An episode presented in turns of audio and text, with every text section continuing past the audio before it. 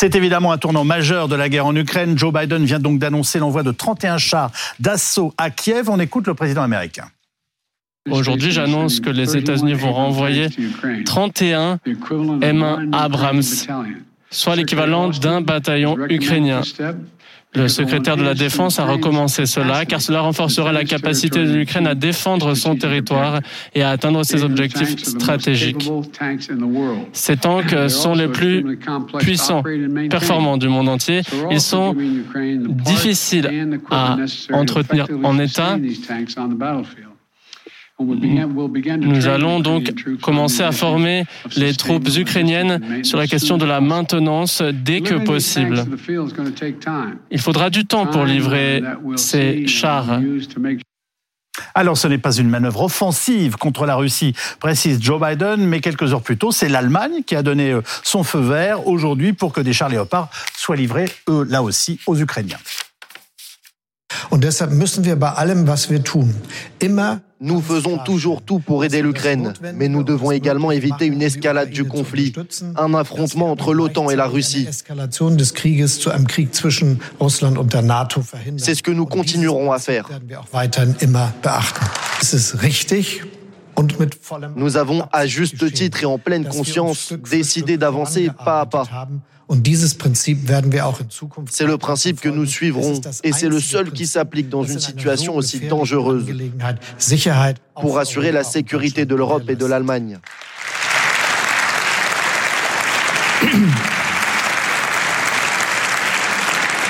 C'est selon ce principe que le gouvernement allemand a pris la décision de livrer également à l'Ukraine le char de combat Léopard 2. C'est le résultat de consultations intenses avec nos alliés et nos partenaires internationaux.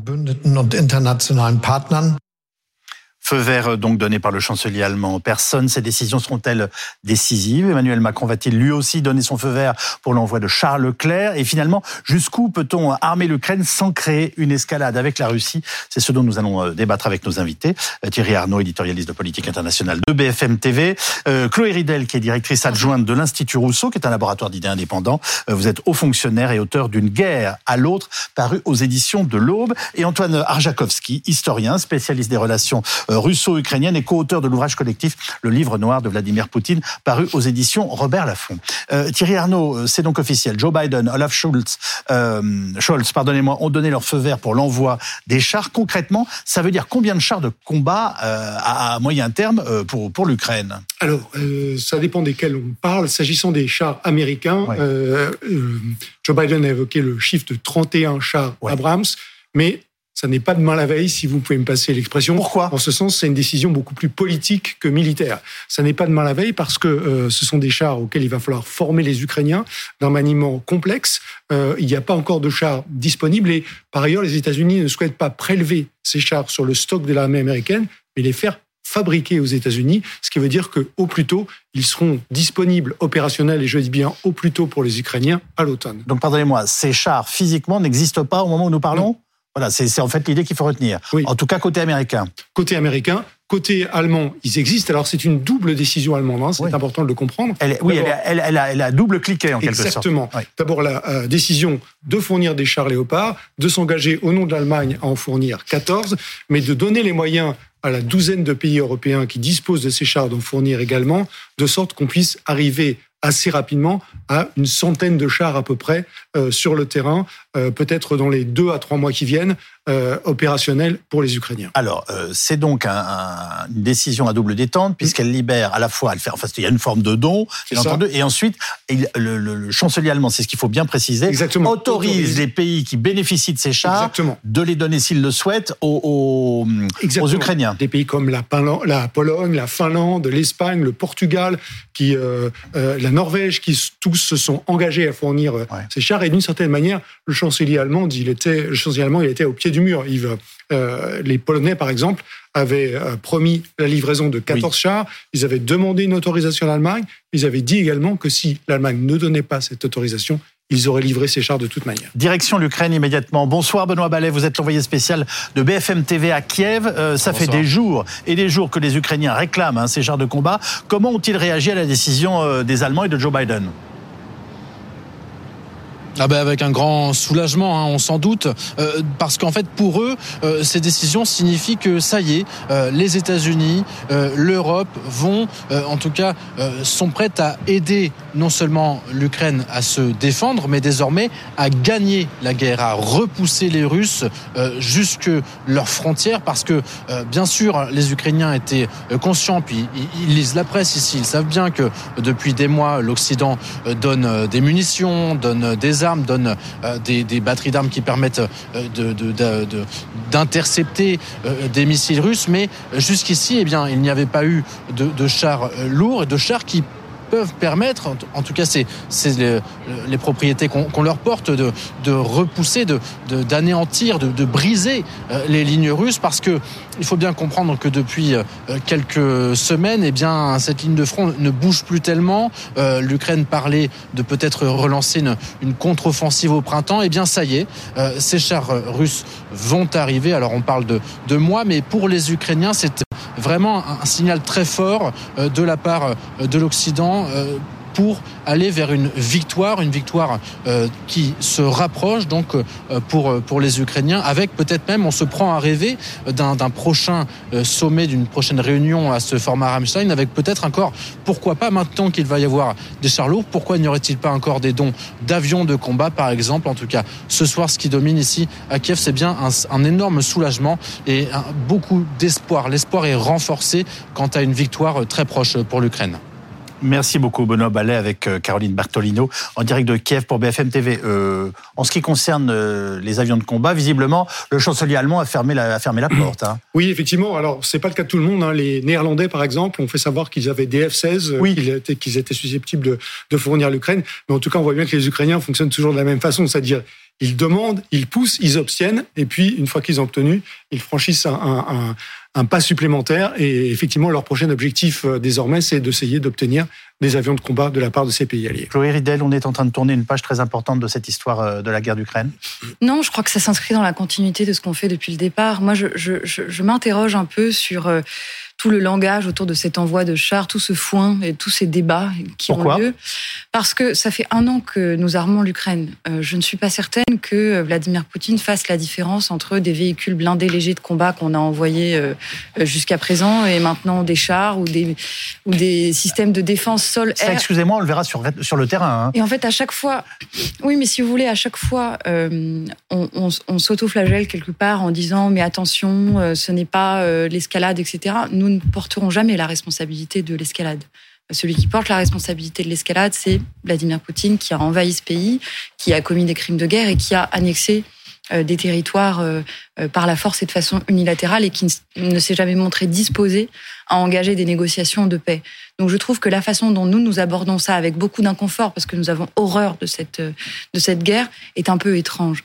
donc je ne sais pas si c'est un tournant, je, je le souhaite. il faut que si ça permet aux Ukrainiens d'avancer vite euh, et euh, comment dire d'être dans une position euh, de rapport de force qui permette d'engager des négociations, c'est très bien. Si ça fait une accélération dans cette guerre, si ça leur permet de, de repousser les, les, la ligne de front, c'est très bien, mais c'est dans la continuité de ce qu'on fait depuis un an. On va écouter la réaction de Volodymyr Zelensky après l'annonce allemande.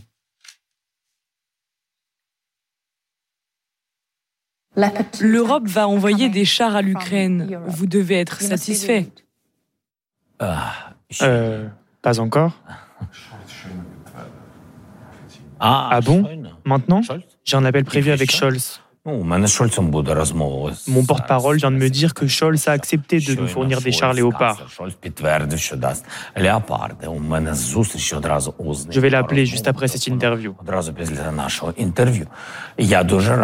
Je suis très content. Je voudrais dire merci à l'Allemagne, à la Grande-Bretagne et aux États-Unis d'avoir pris cette décision.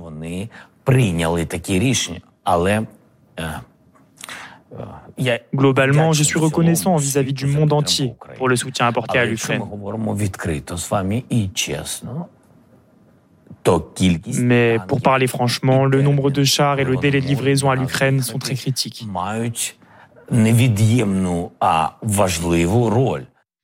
Bon, alors ce qui est très important, c'est peut-être aussi ce que dit à la fin le, président Zelensky. Euh, est-ce qu'on est en train de tourner une page dans la guerre d'Ukraine? Ah oui, clairement. C'est une page très importante parce que finalement, depuis presque un an, on a essentiellement livré du matériel défensifs à l'Ukraine, dont, euh, je vais dire, le summum a été euh, le système patriote que va livrer les Américains, que vont livrer les Américains. Ce sont des systèmes qui permettaient aux Ukrainiens de freiner l'avancée des Russes. de se protéger en quelque sorte. De se protéger, exactement.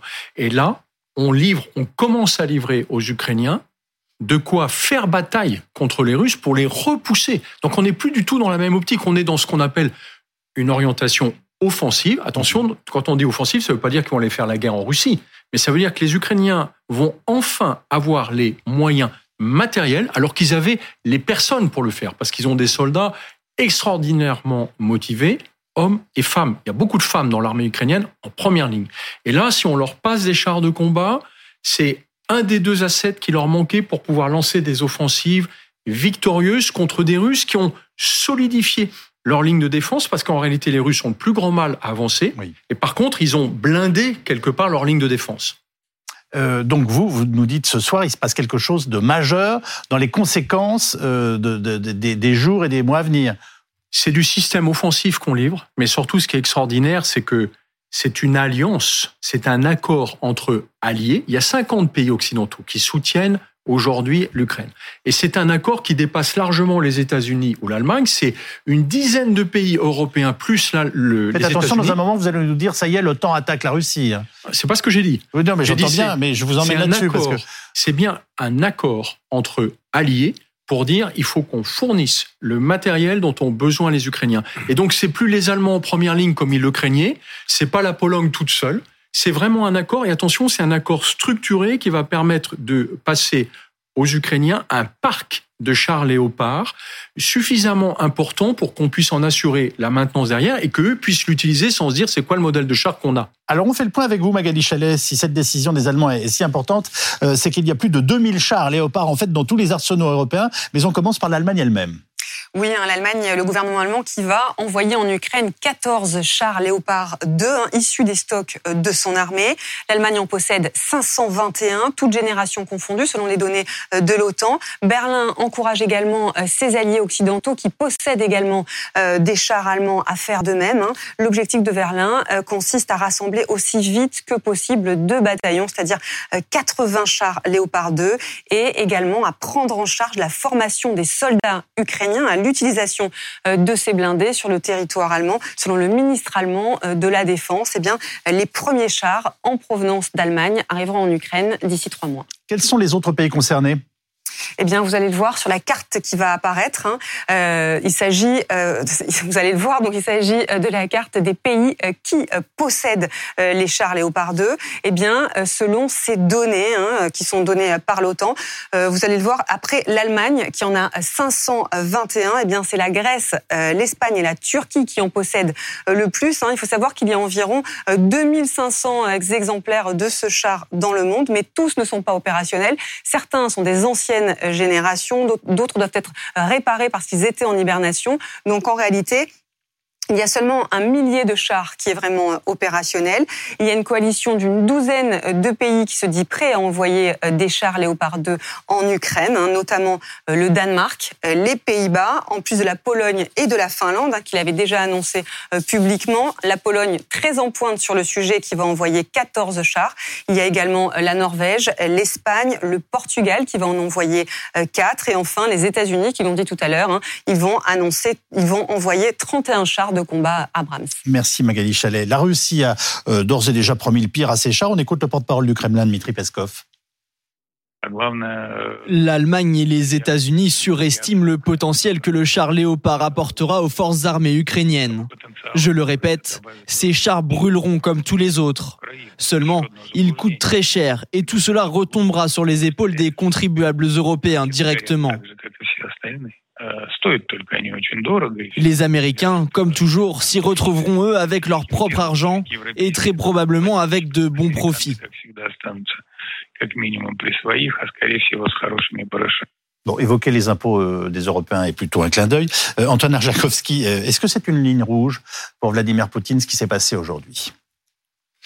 Euh, oui, je, je, pense que c'est quelque chose d'important. Moi, j'ai entendu une autre déclaration aujourd'hui euh, venant des Russes disant que l'envoi de chars euh, léopards euh, était équivalent à une bombe sale. C'est-à-dire qu'il y, avait une dimension de... Alors c'était de la propagande, hein, euh, il bah. parlait d'uranium, etc.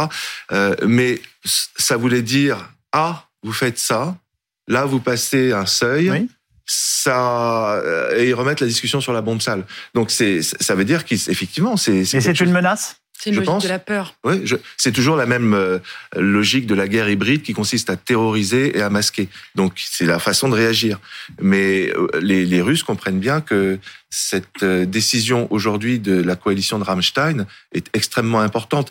En gros, aujourd'hui, et c'est pour ça que je suis d'accord avec ce que dit Guillaume, c'est important parce que ça signifie que l'Occident ne peut pas se permettre une défaite maintenant. l'Occident est impliqué à 200%. Si jusqu'à présent on était dans, le, dans les armes défensives, euh, bon, euh, on pouvait admettre à un certain moment une négociation et accepter que telle ou telle partie de territoire. Voilà.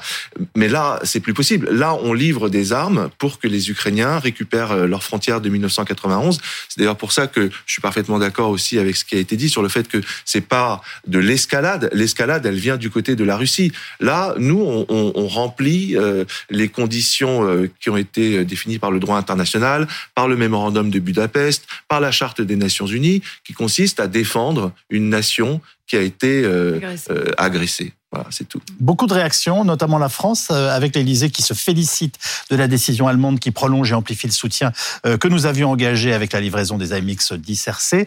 Est-ce qu'Emmanuel Macron va donner son feu vert au Charles Leclerc, Thierry Arnaud? Au moment où on se parle, ça n'en prend pas le chemin. Euh, le président de la République a fixé des conditions pour fournir ces chars Leclerc, qui étaient d'une part qu'il y ait un stock disponible qui ne soit pas préjudiciable au fonctionnement de, de l'armée française, qu'on soit en situation de les rendre opérationnel de manière efficace extrêmement euh, rapidement et que euh, la fourniture de chars ne soit pas prétexte à, un une escalade, précisément le, thème dont on était en train de, de parler. Donc une fois qu'on rassemble ces conditions et on l'examine, on se dit que c'est une autre façon de, de, nous dire que la France euh, freine des deux pieds pour ne pas avoir à fournir euh, cet équipement.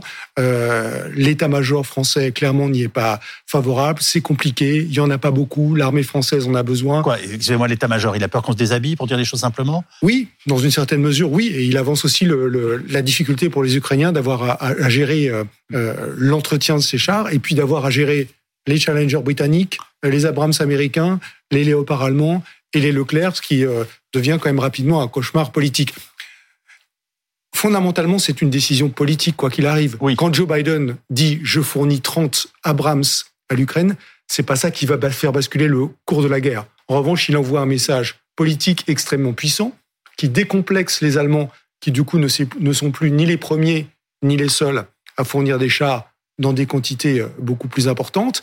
Et il dit aux Russes, euh, si c'est le prix à payer pour euh, que vous ne puissiez pas gagner cette guerre en Ukraine, on ira. Et à chaque fois qu'il faudra y aller, on ira. Donc c'est un message politique plus que militaire. Et à ce stade, la France considère que le message politique qu'elle a envoyé est suffisamment puissant pour ne pas avoir à y ajouter ses Charles Leclerc. Je vous ai vu réagir, Chloé Ridel. Non, simplement, en fait, je, m'interroge sur euh, la façon dont on met en adéquation nos paroles et nos actes. Parce que c'est vrai que depuis un an, on dit nous, soutiendrons, nous soutenons l'Ukraine, nous soutiendrons l'Ukraine jusqu'au bout, nous n'acceptons pas cette agression qui bafoue le droit international et puis qui est dirigée quand même contre, contre l'Europe. Euh, et euh, on a un an après des débats infinis sur est-ce qu'il faut envoyer des chars, etc. Moi, je trouve qu'on a une stratégie, si vous voulez, si on soutient, autant y aller euh, à fond et en un laps de temps court, parce qu'on ne pourra pas faire ça indéfiniment. et, et, et c'est pas normal de s'inquiéter d'une mondialisation du conflit. En tout cas, c'est des questions qui doivent être posées. Non, mais ce que, ce que je dis, c'est que en fait, pourquoi est-ce qu'on n'a pas fait ça il y a six mois? Peut-être qu'on aurait pu arrêter la guerre plus vite. En fait, je pense que nos atermoiements depuis le départ nous ont peut-être fait perdre du temps et à chaque fois, c'est les mêmes chorégraphies, la même sensation d'improvisation, la dramatisation des enjeux. Euh, et, on s'expose euh, aux commentaires de la Russie en disant euh, mais bon, on envoie des chars, mais en même temps, ne nous attaquez pas, ce n'est pas de la co-belligérance. Enfin, je pense qu'il faut assumer qu'on soutient l'Ukraine, puisque c'est ce qu'on dit. Euh, et qu'on a intérêt à le faire et le faire une bonne fois pour toutes pour que ça dure le moins longtemps possible, qu'on installe un rapport de force et qu'on puisse aller en négociation. Antoine Jakovski. Il y a une course contre la montre, c'est ça qu'il faut comprendre. Ah oui. Le général Zaloujny a dit le 15 décembre. Vous nous rappelez qui il est? C'est le chef d'état-major des armées ukrainiens. Voilà. Euh, c'est euh, un héros en Ukraine aujourd'hui parce qu'il a, il a tout gagné. Euh, la, la, reprise de Kherson, la reprise de Kharkiv, etc. Et ce qu'il a dit le 15 décembre dans une interview à, au journal The Economist, il a dit moi, j'ai besoin de 300 chars, Hmm. de 500 euh, véhicules euh, légers pour transporter les troupes et de 600 obusiers. Là, depuis Rammstein 8, et avec les décisions d'aujourd'hui, on n'est qu'à la moitié du chemin. C'est ça qui... Or, et en plus, et c'est vrai, ces chars-là, on les a pas Est-ce qu'on peut fournir tout ça même matériellement? Ah bah, Nous occidentaux, parce que excusez-moi, là c'est clair. Enfin, c'est l'Occident soutient euh, l'Ukraine, euh, qu'on le veuille ou non. Il y a un moment, il faut dire les choses simplement. Euh, L'Occident démocratique soutient l'Ukraine dans sa guerre contre le, Russie, Voilà. et, contre, la et, Russie. Et, et on sait qu'on a, on a les chars, puisqu'ils sont, on a vu la carte tout à l'heure, et on sait que les Russes préparent une contre-offensive euh, à partir de, de- de- du printemps prochain. Oui. Et donc là, il y a une fenêtre d'opportunité, alors que la- l'armée russe est complètement euh, défaite, on le voit bien, qu'il n'y a pas encore la, la conscription en masse pour contre-attaquer et pour récupérer les territoires qui appartiennent à l'Ukraine. Et c'est la raison pour laquelle il faut aller beaucoup plus vite et voir l'objectif et de telle, de, de telle façon à arrêter la guerre. Alors ces chars vont arriver à point nommé alors que les Ukrainiens ont reconnu leur défaite aujourd'hui à Soledar et alors qu'à Bakhmut, euh, eh bien ils sont dans un véritable bourbier.